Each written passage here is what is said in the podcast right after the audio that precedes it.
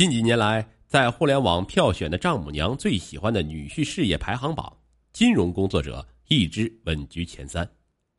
广州的何清瑜便精明的为自己的女儿挑选了从事金融工作的男友许军，希望在带给女儿爱情的同时，也能物尽其用，让许军帮自己打理闲钱，享受 VIP 服务。当土豪准丈母娘遇到金融女婿，将会碰撞出怎样的火花？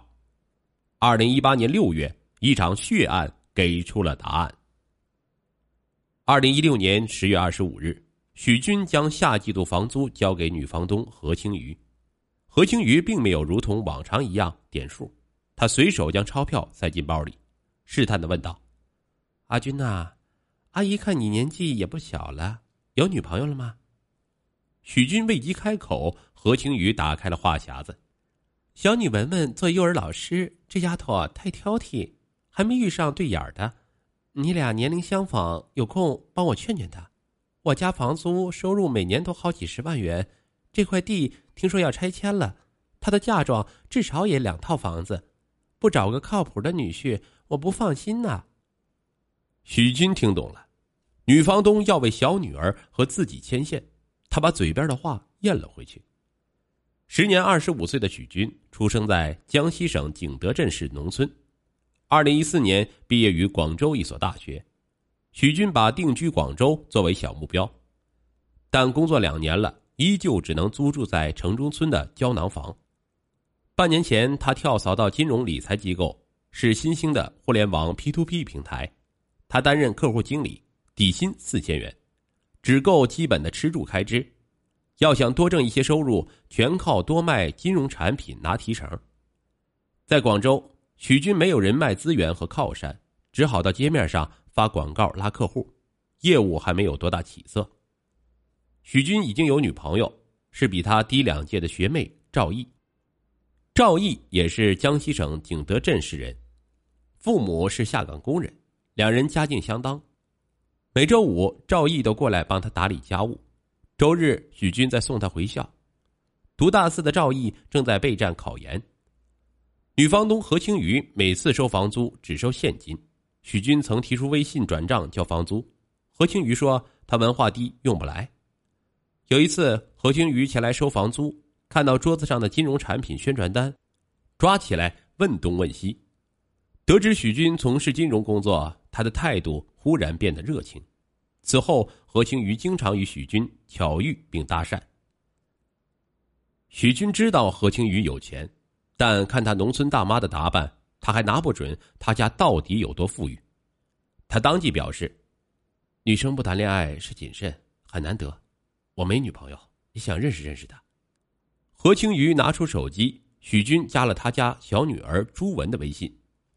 许军开始与朱文微信聊天何清瑜得空就跑来找许军打探情报，一来二去，许军对女房东的家底儿知晓了大概，绝对是真土豪。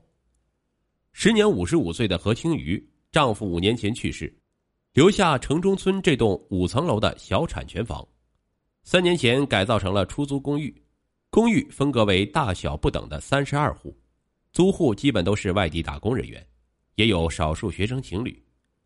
何清瑜每月收取的租金高达五万元，他有两个女儿，大女儿朱倩二十八岁，初中毕业就没读书了，五年前嫁给了一个渣土车司机赵西刚。小女儿朱文二十三岁，幼师毕业后做了老师，性格文静，还没有谈过恋爱。何清瑜向许军吐槽说：“真是龙生龙，凤生凤啊！大女婿文化程度不高。”语言谈吐就像他的职业一样没有档次，搞得三岁的外孙竟然也学会了爆粗口。听何清瑜这么说，许军试探道：“我也是农村家孩子，怕是配不上朱文啊。”何清瑜连忙说：“那配得上，配得上。你学历高，有头脑，会理财，我们家不差钱，缺的就是你这样的人才。”他还压低嗓门对许军说。以前每个月收的租金都放在了银行，拿点死利息。去年他听跳广场舞的老姐妹说，大家都在买理财产品，利息比定期存款高很多。经理财顾问推荐，他买了十万元理财产品，一年的封闭期结束，亏了万把元。这事儿让老姐妹们笑掉了大牙。许军摆出科普的架势，理财品种五花八门，一定要找靠谱的理财顾问才放心。何君瑜连连点头：“就是，我现在谁都不相信，就相信自家人。如果你跟文文处的好啊，理财的事儿就请你打理。”许军心中暗喜啊，嘴上却说：“呃，一码归一码，感情跟投资理财的事儿不相干。”何清瑜竖起大拇指：“嗯，阿姨没看走眼，你这个小伙子啊，很靠谱。”当晚，许军为何清瑜定制了一套金融方案。第二天一早，拿给何清瑜看，何清瑜看都不看一眼，合上方案，笑着说：“不急，不急。”许军明白了，在他与朱文没有明确恋爱关系前，何清瑜不会在他手里卖产品。许军加快与朱文的发展节奏，也准备跟赵毅尽早了断。赵毅每天宅在宿舍备战考研，顾不上与许军见面。许军趁机频频与朱文约会。二零一六年十二月二十四日上午，赵毅在微信上问有什么节日安排，许军推脱说：“后天你就上考场了，改天吧。”当天晚上，他在豪家乡西餐厅与朱文共进晚餐，还破费了五百元请钢琴师为朱文现场演奏了《爱的回响》。许军深情的对朱文说：“你的出现唤醒了我沉睡的灵魂。”朱文被许军的文艺范儿感染。出了餐厅，他顺从的与许军十指相扣。许军与朱文牵手的第二天，何清宇主动上门了。这次他提出要在许军所在的公司平台上开户，出手就投资了二十万元。许军的业绩立即飙升，预计会拿到一点五万元奖金。